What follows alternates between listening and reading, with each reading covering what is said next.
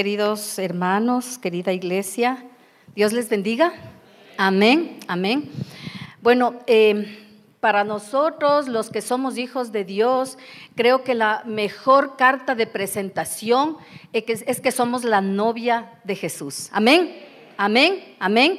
Más que cualquier título, más que cualquier profesión, nosotros somos honrados por ser la novia de Jesús. Amén. ¿Cuántos están de acuerdo? Amén, amén. Bueno, hasta hoy hemos recorrido por cuatro decisiones sanadoras que al ponerlas por obra nosotros vamos a tener la libertad de nuestras heridas, de nuestros complejos y de nuestros malos hábitos. Hoy vamos a tener la quinta decisión, pero tal vez usted quisiera recordar las otras decisiones. La primera decisión que usted debe tomar es decídase por la realidad. Es decir, deje de seguir negando que en su vida hay un problema. Deje de seguir diciendo, es que todos son así, ahora todo el mundo lo hace. La segunda decisión es, decídase por la esperanza. Es decir, busque ayuda, crea que Dios tiene el poder para cambiarle. Tercera decisión, decídase por el compromiso y renuncie al control. Aquello que ha estado controlando su vida, aquello que lo ha estado dominando. Cosas externas que están guiando su comportamiento. La cuarta decisión es decídase por el orden y limpie su vida, limpie su vida. No permita que en su corazón se anide la culpa, pero admita sus faltas. Hoy vamos a tener una decisión muy importante. Es una decisión que marcará su vida. Es una decisión que cambiará entre el antes y el después. Y esta decisión es, inicie el cambio, decídase por la transformación. ¿Cuántos están decididos? ¿Cuántos quieren cambiar? ¿Cuántos saben que tienen que cambiar algo en su vida? Yo creo que sí. Yo tengo que cambiar algo en mi vida. Yo creo que todos tenemos que cambiar. Estoy segura que sí. Estoy segura que el pastor Pablito tiene algo que cambiar en su vida. ¿Tenemos que cambiar? ¿Estamos de acuerdo? Entonces hoy nos vamos a decidir por la transformación. Y quizá usted ya ha tomado esta decisión antes. Quizá usted ya ha deseado cambiar. Tal vez se ha prometido a sí mismo, ha prometido a sus padres, a su esposa, a su novio, y usted ha dicho, voy a cambiar, te prometo que esta es la última vez que lo hago. No lo voy a volver a repetir. Esta es la última vez. Y yo le creo. Posiblemente usted ha luchado con todas sus fuerzas. Le ha puesto muchas ganas y ha estado valiente y esforzado por un tiempo. Pero es como si usted tuviera un bote que está programado para ir en una dirección, está programado para ir a la derecha. Pero usted toma la decisión y dice, yo quiero ir a la izquierda. Entonces usted toma fuertemente el timón, se aferra con todas sus fuerzas y mientras usted esté sosteniendo ese timón fuertemente, el bote irá en la dirección que usted quiere. Pero cuando usted se cansa de luchar, cuando usted pierde sus fuerzas, cuando usted dice, no, ya no más, suelte el timón y ¿qué pasará con el bote? Regresará a la dirección con la que está programado, a la dirección contraria a la que usted quería que vaya. Así sucede también con nosotros, mis queridos hermanos, en nuestra vida. Así sucede cuando a fuerza de voluntad queremos que las cosas cambien. A fuerza de voluntad, entonces queremos adquirir nuevas conductas, nuevos hábitos. Queremos ser diferentes.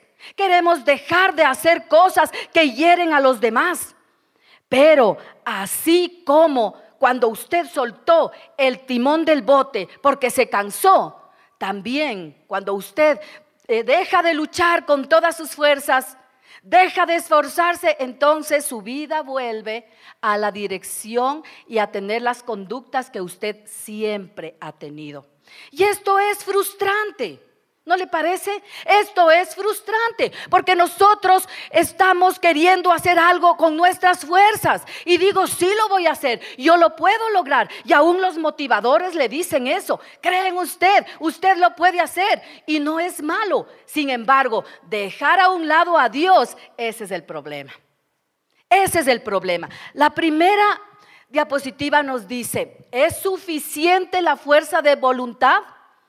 Hágase esa pregunta. ¿Es suficiente la fuerza de voluntad? Y usted mismo puede contestarse. Bueno, si sería suficiente, yo no estaría como estoy en este momento. Si sería suficiente mi fuerza de voluntad, no estaría donde me encuentro con mi relación en este momento. La fuerza de voluntad, mis queridos hermanos, no es suficiente. ¿Sabe cuál es lo, qué es lo que nosotros necesitamos para un cambio y una transformación. Reprogramar el piloto automático interno. Reprogramar el piloto automático interno. Romanos 12.2, en nuestra siguiente diapositiva dice, dejen que Dios los transforme en personas nuevas al cambiarles la manera de pensar. Mire qué hermoso. Deje que Dios le transforme en una persona nueva. No en alguien arreglado, no en alguien que, que, se esfuerza porque las cosas sucedan, no, una persona nueva. Dios quiere hacer de usted una persona nueva. La única forma permanente de cambiar es cuando el Señor puede reprogramar el piloto automático de nuestra mente. ¿Sabe que Dios está listo para cambiar su manera de pensar? Dios está listo para cambiar su manera de pensar. El cambio empieza cuando nosotros nos sometemos a su poder. El cambio empieza. Sí, requiere de nosotros una decisión, porque los cambios no son fáciles, tampoco ocurren de la noche a la mañana. ¿Cuánto tiempo le tomó a usted llegar al punto donde está? Tal vez una adicción, tal vez un mal carácter, tal vez las mentiras, el engaño. ¿Cuánto tiempo le ha tomado? ¿20, 30, 40 años? Entonces déjeme decirle que para el cambio, para esta transformación, usted también necesita estar en un proceso, en un proceso de cambio. Pero usted debe reconocer que sus pensamientos son los que dominan las acciones y que sus pensamientos determinan el rumbo de su vida. Mire qué importantes que son los pensamientos. Pero hoy usted tiene que ser responsable de lo que está guardando en su mente, porque los pensamientos son los que determinarán lo que usted es y lo que usted llegue a ser. Pero siempre nos hemos preguntado, ¿por qué soy como soy? ¿Usted se ha preguntado? ¿Por qué soy así? Bueno, ¿por qué soy tímido? ¿Por qué no, no puedo dirigirme a la gente? ¿Por qué soy así? Y a veces no nos gusta como somos. A veces queremos parecernos a alguien más. Y por eso imitamos a las personas. Porque le vemos a una persona y decimos, no, yo quiero ser así.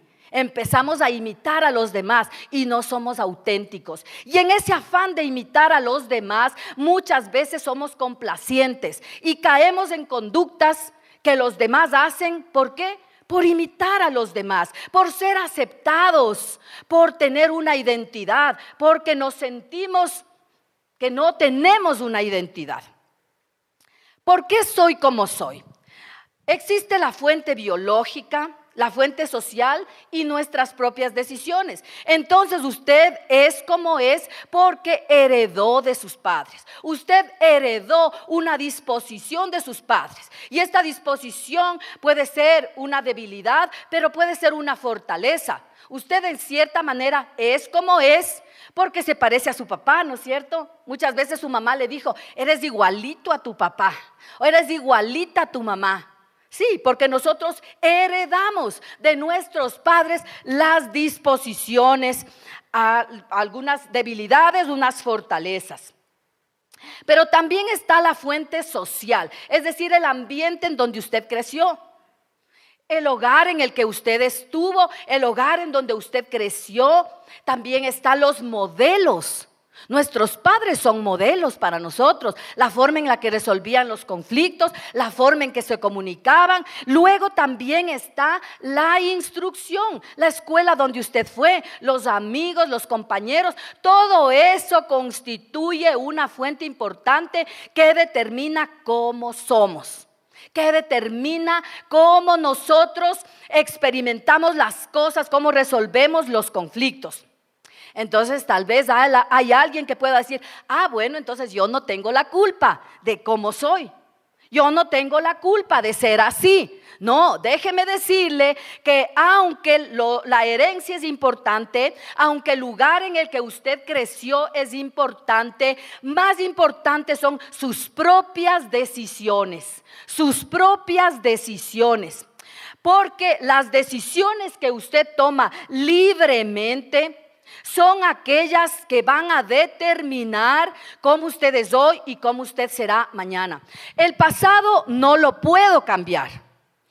No puedo cambiar tampoco las características de mi infancia, en donde yo crecí, cómo yo fui educado. No puedo cambiar eso. Pero lo que usted sí puede cambiar es el presente. Lo que usted va a hacer hoy y lo que usted está sembrando para mañana. Y la única manera en la que usted puede cambiar es permitiendo que el Señor cambie ese piloto automático interno que es su mente. Quizá la herencia, quizá el ambiente social han aportado bastante, pero eso no nos justifica ni es una excusa para que nosotros vayamos teniendo una mala conducta por la vida. Por ejemplo, usted pudo haber heredado la predisposición a tener un mal carácter. Tal vez de su familia, en su familia las personas se caracterizan por tener un carácter fuerte, pero eso no le justifica que usted vaya por la vida pegando a la gente, tratándoles mal o siendo un prepotente. No es justificación.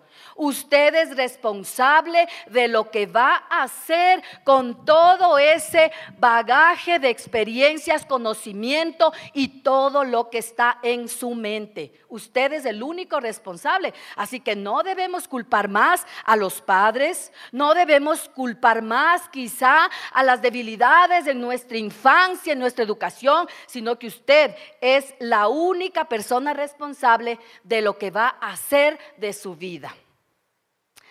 La siguiente diapositiva entonces justamente nos habla de esto. Somos responsables de decidir o de lo que decidimos libremente. Cuando usted toma una decisión negativa, mi querido amigo y hermano, pero usted la continúa repitiendo vez tras vez, vez tras vez, esta decisión negativa se convierte en un hábito. Pero antes de la decisión negativa, ¿qué hubo? Un pensamiento. Usted estaba dándole vueltas a un asunto. Usted estaba pensando en algo. Ese pensamiento luego le llevó a tomar una acción. Tuvo una decisión. Si es una decisión negativa y usted empieza a repetir una vez y otra vez y otra vez, esa decisión se va a convertir en un hábito en un hábito. Y sabe que los hábitos son mucho más difíciles de cambiar. Porque los hábitos tienen que ver con esquemas mentales, lo que está en su mente. Algo que usted ya no necesita ni siquiera pensarlo para responder. Por ejemplo, si alguien le da un insulto, usted le responde, ¿no es cierto? Usted no se queda pensando, analizando, usted responde inmediatamente.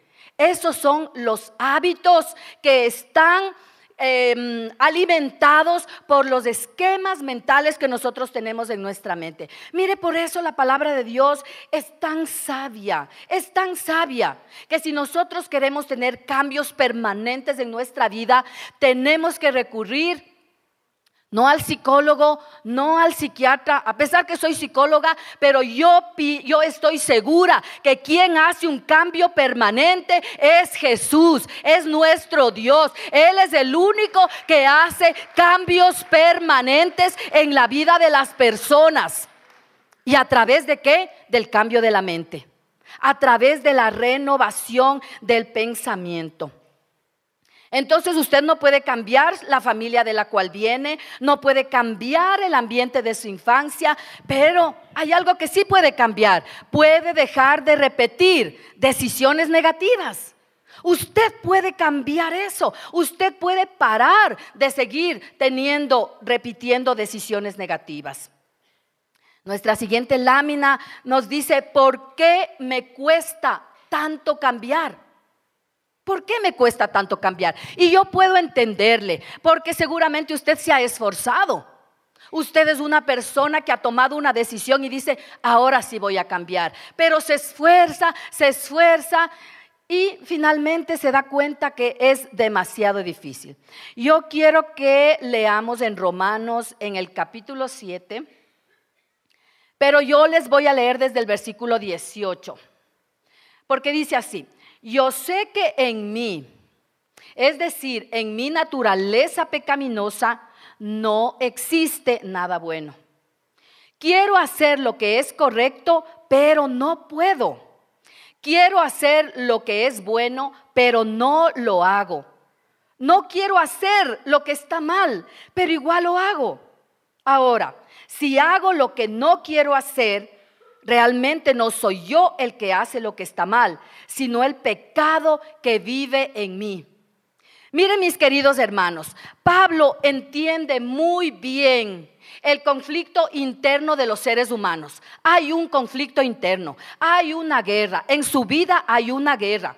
Tenemos el deseo de cambiar, tenemos eh, esa convicción para hacerlo, pero no tenemos el poder para cambiar. No, podemos no tenemos el poder para hacer las cosas de una manera diferente. Entonces hay una guerra entre lo que usted sabe que está bien, pero lo que está en su mente. Y usted termina haciendo finalmente lo que está en su mente. ¿Y sabe quién gobierna su mente cuando usted no tiene el control del Espíritu Santo, ¿sabe quién gobierna su mente? Es Satanás. Es Satanás el que gobierna la mente de una persona que no se ha sometido a la voluntad de Dios. Es por eso que el apóstol Pablo nos dice, ¿Qué puedo hacer? Soy un miserable. ¿Cómo me puedo librar de este cuerpo de muerte? Porque cuando quiero hacer lo bueno no lo hago. Termino haciendo el mal que no quiero. ¿Le parece que esto tiene mucho que ver con ese conflicto que usted tiene? Ese conflicto permanente que usted dice, quiero cambiar, pero después termina siendo lo que no quería. ¿Quién nos puede librar de este, este, cuerpo de muerte? ¿Quién nos puede librar de esta naturaleza dominada por el pecado, dominada por la muerte? ¿La fuerza de voluntad? No es suficiente. Solamente la fe en Jesucristo nos va a dar una vida dominada por el Espíritu Santo de Dios. Cuando usted pone la fe en Jesucristo, cuando usted pone la fe en lo que Jesús hizo en la cruz, entonces allí usted va a ver que se cumple la palabra que dice que Dios le puso fin al dominio de Satanás, del pecado y de la muerte. Él a las potestades. Él exhibió públicamente a los poderes del infierno en la cruz y triunfó sobre ellos. La buena noticia es que usted ya no tiene que vivir más dominado por el pecado, ya no tiene que vivir más dominado por esa vieja naturaleza que le lleva a hacer las cosas que usted no quiere, porque Jesús triunfó. Jesús triunfó. Esa es la buena noticia. Jesús es mi campeón. Él triunfó. La muerte en la cruz significó un precio muy grande, pero usted lo tiene que tomar. Usted lo tiene que tomar por la fe. Usted tiene que levantarse y usted tiene que creer esa palabra y no permitir que el diablo siga dominando su vida.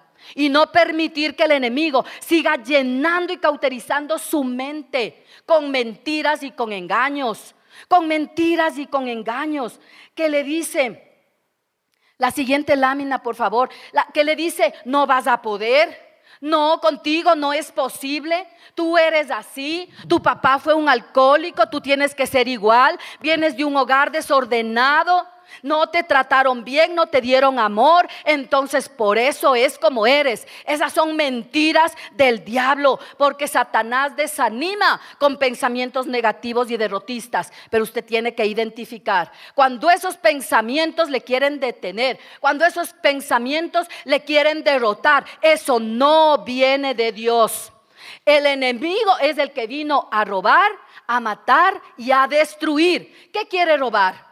¿Qué quiere matar? ¿Qué quiere destruir? Quiere destruir su vida, quiere destruir su familia, quiere destruir sus sueños, quiere destruir sus metas, quiere destruir esos planes que usted tuvo alguna vez. Eso es lo que quiere hacer el enemigo. ¿Y sabe qué es lo, lo más triste de todo? Que nosotros le creemos. Nosotros le creemos cuando nos dice nadie te quiere. Cuando nos dice eres lo peor, no vales nada. Ni siquiera intentes el cambio porque tú naciste así y así te vas a morir. Esa es una mentira. Tiene que levantarse en la fe en Jesucristo y declararle al diablo y decir, no te creo porque lo que Jesús hizo en la cruz te derrotó. Estás vencido, estás derrotado y yo vivo en libertad. Yo vivo en libertad, pero usted tiene que creer eso. Usted tiene que confesarlo. Pero ¿sabe lo que pasa? Estamos habituados al pecado. Estamos habituados al pecado, como, como, como, cuando nos habituamos a un par de zapatos viejos, ¿no es cierto que son cómodos? Porque claro, esos zapatos se han amoldado a su pie. Y aun cuando ya tengan hueco o ya estén inservibles, les sentimos cómodos y nos cuesta mucho y es muy difícil soltarlos y deshacernos de ellos. Así también es el pecado. Así también son esas conductas negativas, esos complejos, esos malos hábitos. Nos hemos habituado. Nos hemos habituado. Estamos acostumbrados a ser así. Muchas veces aún el pecado y, esto, y esta, esta conducta negativa nos da cierta recompensa. ¿Por qué? Porque usted es el popular en el grupo. Porque le invitan a todo y usted es el que hace ahí los chistes. Entonces se siente identificado. Se siente usted aceptado. Entonces el pecado le da cierta retribución. O cuando usted se enoja en su casa y grita, ¿qué hacen los demás? Lo que usted quiere. Entonces el pecado le da cierta retribución. Nos identificamos tanto con nuestros defectos que llegamos a creer que esa es nuestra identidad. Y la gente dice, es que así soy yo. ¿Qué puedo hacer? Así soy yo. Entonces usted se identifica con el pecado. Eso no es lo que Dios pensó cuando le formó en el vientre de su madre, porque usted sabe eso, ¿no? Dios le formó a usted en el vientre de su madre. Y es más, le formó para que usted tenga un propósito. No le hizo para que esté en la vida viviendo y, cantando o sufriendo. No, Dios le hizo con un propósito que usted tiene que cumplirlo. Y no importa si tiene 30, 40, 60, 70, 80 años, este puede ser el primer día de su nueva vida. Este puede ser el primer día de su nueva vida. Y no le pregunto cuántos años usted está en la iglesia.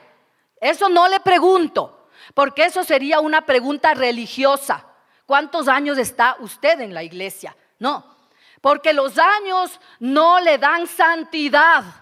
Los años no le hacen una persona libre, solamente el encuentro con Jesucristo y el aceptar la verdad de la cruz en su vida le hace una persona libre. No hay otra cosa, no hay otra cosa. Por eso, usted tiene que empezar a hablar bien sobre usted mismo.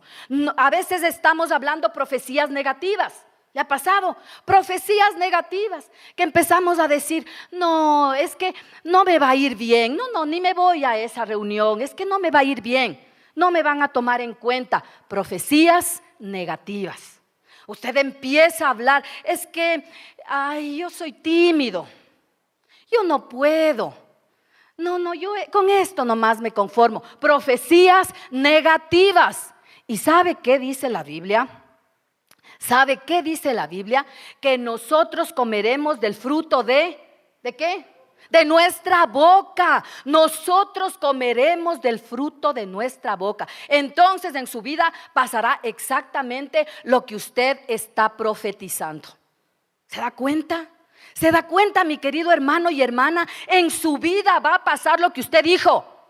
Lo que usted dijo acerca de su matrimonio, lo que usted dice acerca de sus hijos, lo que usted dice acerca del tiempo, lo que dice acerca del país. Cuide lo que sale de su boca, porque son profecías. Profecías. Cuando usted lanza una palabra, alguien empieza a trabajar. Alguien empieza a trabajar. Si usted da una palabra de bendición, una palabra de fe, ¿sabe quiénes empiezan a trabajar? ¿Sabe quiénes? Los ángeles empiezan a trabajar porque ellos son siervos a su servicio. Pero cuando usted empieza a hablar mal, negativamente, no puedo, nunca vas a poder, ve cómo eres, eres lo peor. ¿Sabe quién empieza a trabajar? ¿Quién cree? Satanás y sus demonios empiezan a trabajar, empiezan a trabajar. Por eso usted cuide lo que sale de su boca. Mis queridos hermanos, el inicio del cambio para, el cambio hay que pagar un precio. Hay que pagar un precio. Pero usted dirá, no, no, no. Ahí sí que ya no estoy de acuerdo, porque Jesús ya pagó todo. Sí, Él ya pagó todo. Él ya lo hizo todo. Incluso en la cruz Él dijo, consumado es. O sea, está hecho todo. Pero a usted le toca pagar el precio de la humildad y del sometimiento. Humildad y sometimiento, porque con humildad usted reconoce sus fallas y sus errores. Con humildad, deja de culpar a los demás. Deja de decir, ah, es que son tus hijos, tú les formaste mal. Con humildad, usted reconoce sus errores y se somete voluntariamente al proceso de Dios en su vida. Con humildad, reconoce sus errores, pero le pide a Dios que quite sus defectos de carácter. Mis queridos hermanos, la única forma de un cambio permanente es permitir que Dios reajuste el piloto automático interno que está en su mente. Porque usted tiene un piloto programado a ir en una dirección. Es una dirección contraria a lo que Dios dice en su palabra. Por eso usted debe decirle, Señor, me someto humildemente a ti para que cambies mi mente, para que me transformes, hagas de mí una nueva creación. ¿Cuántas veces nosotros hemos leído el texto bíblico que dice que con Cristo somos una nueva criatura? Que las cosas viejas pasaron y aquí todas son hechas nuevas. Pero lo, tenemos solo un conocimiento literal, mis queridos hermanos. Solo es un conocimiento literal, porque si, si sería un conocimiento grabado en su corazón y en su mente, grabado en su alma, usted sería otra persona. Usted sería otra persona, nueva creación. Entonces usted puede cooperar con Dios nuestra siguiente lámina dice, puedo cooperar con Dios. Claro que sí, pero también podemos ser obstáculo de Dios. Podemos ser un obstáculo para Dios. Cuando lo queremos hacer a mi manera, cuando las cosas tienen que hacerse como yo digo y como yo pienso. ¿Cómo puedo cooperar con Dios para que el Señor reajuste, cambie ese piloto automático interno? Y yo le hago una pregunta, reflexiones sobre esto. Aquello en lo que usted se enfoca dominará su vida. No es una pregunta, más bien es, es, una afirmación. Aquello en lo que usted se enfoca dominará su vida. Entonces, ¿cuál es su enfoque? ¿En qué está usted enfocado? En otras palabras, ¿qué es lo que llena su mente todo el tiempo? ¿En qué está usted ocupado la mayor parte del tiempo? ¿Sabe qué cosa pasa? Eso va a dominar su vida. aquello en lo cual usted se ha enfocado, aquello en lo cual usted está gastando la mayor parte de su tiempo, está dominando su vida. La Biblia nos da lineamientos para que nosotros podamos pensar bien. Y en Filipenses 4:8 dice, concéntrense. Podemos también entre paréntesis eh, decir, enfóquense en todo lo verdadero, en lo honorable, lo justo, lo puro, lo bello, lo admirable. Piensen en cosas excelentes y dignas de alabanza. Quiero preguntarle, ¿sus pensamientos tienen esas características? ¿Sus pensamientos son admirables, dignos de alabanza, verdaderos, puros, hermosos? ¿Así son sus pensamientos? Si la respuesta es no, esos pensamientos no vienen de Dios. Usted tiene que desecharlos de su mente.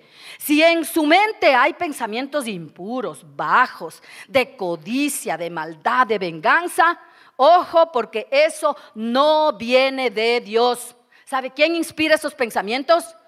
Se llama Satanás. ¿Y Satanás qué quiere hacer en su vida? Robar, matar y destruir. Satanás es su enemigo, así que no se sienta feliz andando en el territorio de Satanás. No se sienta feliz, más bien tenga miedo, tenga temor de Dios y diga yo no quiero vivir en este territorio. ¿Qué está sembrando en su vida, mi querido hermano? Lo que usted siembre hoy es lo que va a cosechar mañana. ¿Qué está sembrando?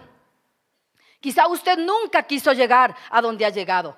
Y un alcohólico cuando toma la primera copa nunca cree que va a llegar a convertirse en un alcohólico, pero es a fuerza de repetir lo mismo, lo mismo, lo mismo, que se convierte en un hábito que domina la vida. La pregunta es, ¿qué está dominando su vida? ¿Qué está dominando su vida? ¿Son las iras? ¿Son las mentiras? ¿Es una adicción? ¿Es la pornografía? ¿Qué está dominando su vida? ¿Sabe cómo se formó esa, esa adicción, ese, ese hábito?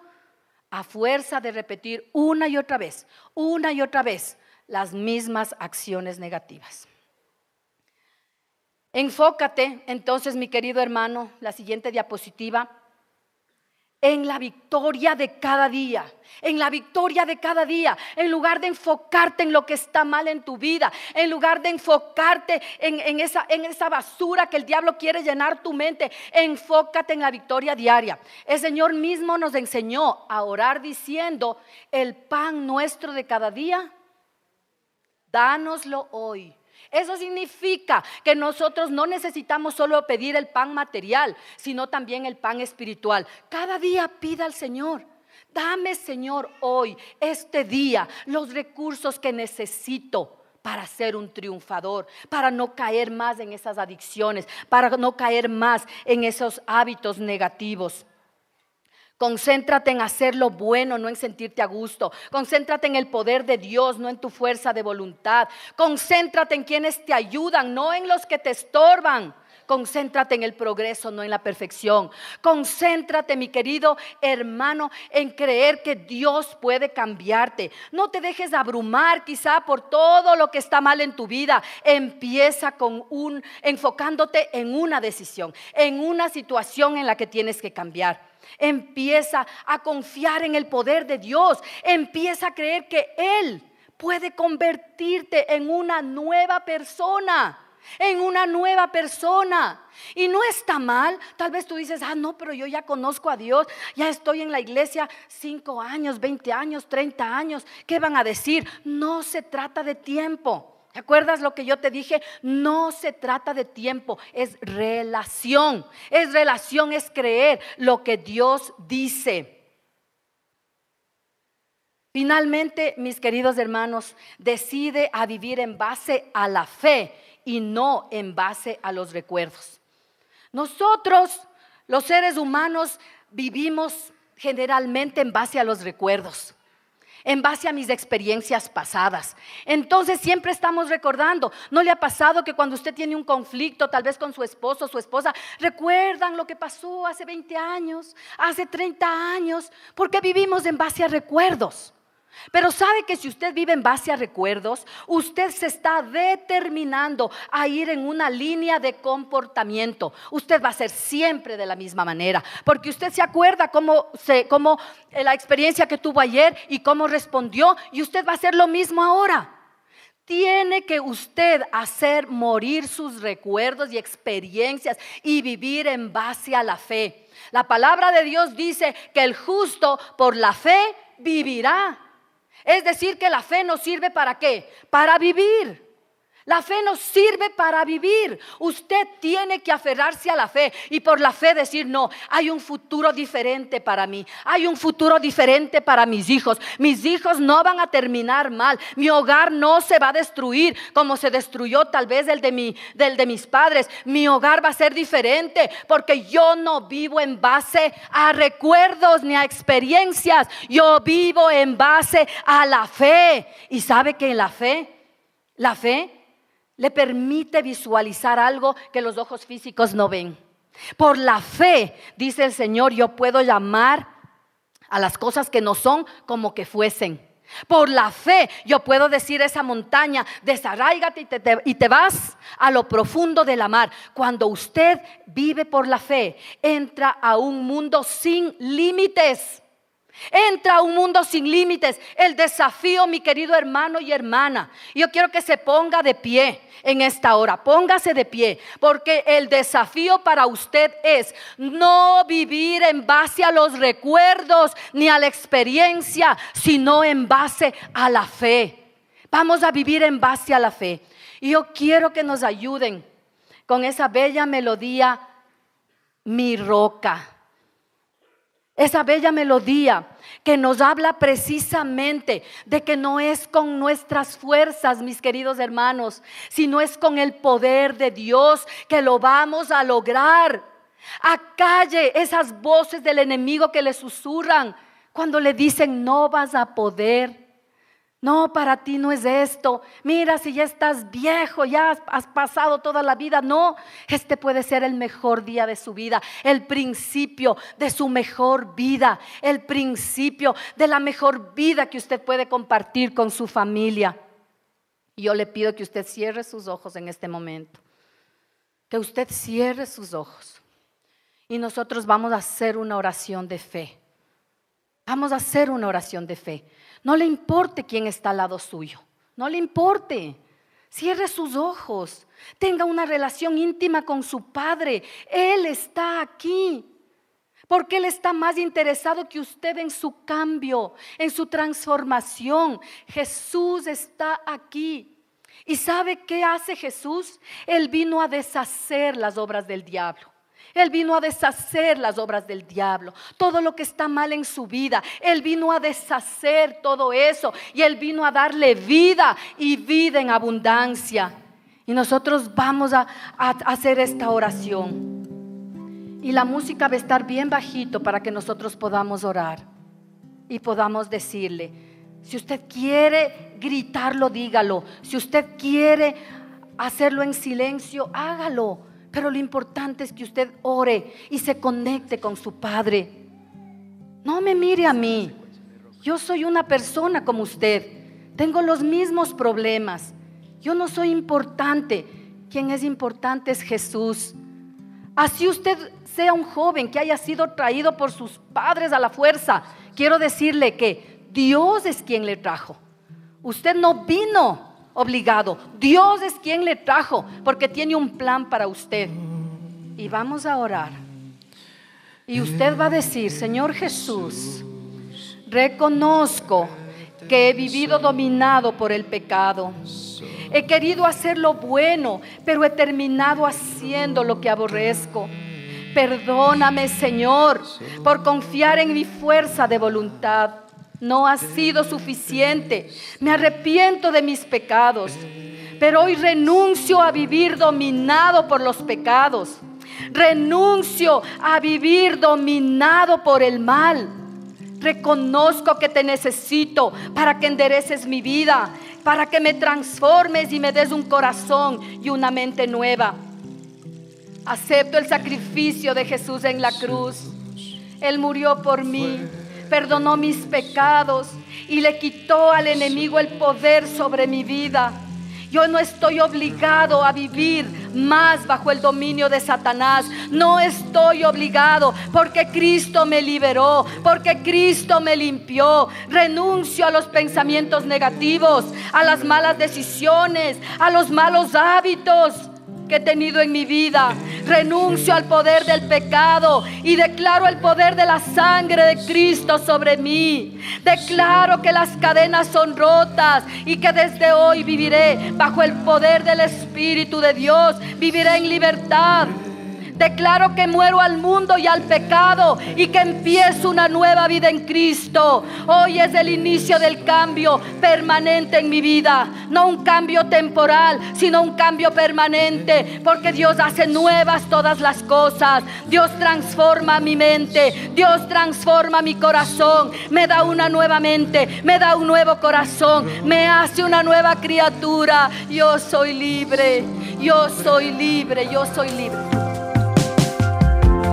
Si te gustó esta prédica, te invitamos a que te suscribas a nuestro podcast y nos sigas en YouTube, Facebook e Instagram como Encuentro con Bahía. Además, recuerda que cada semana tendremos una prédica nueva para ti.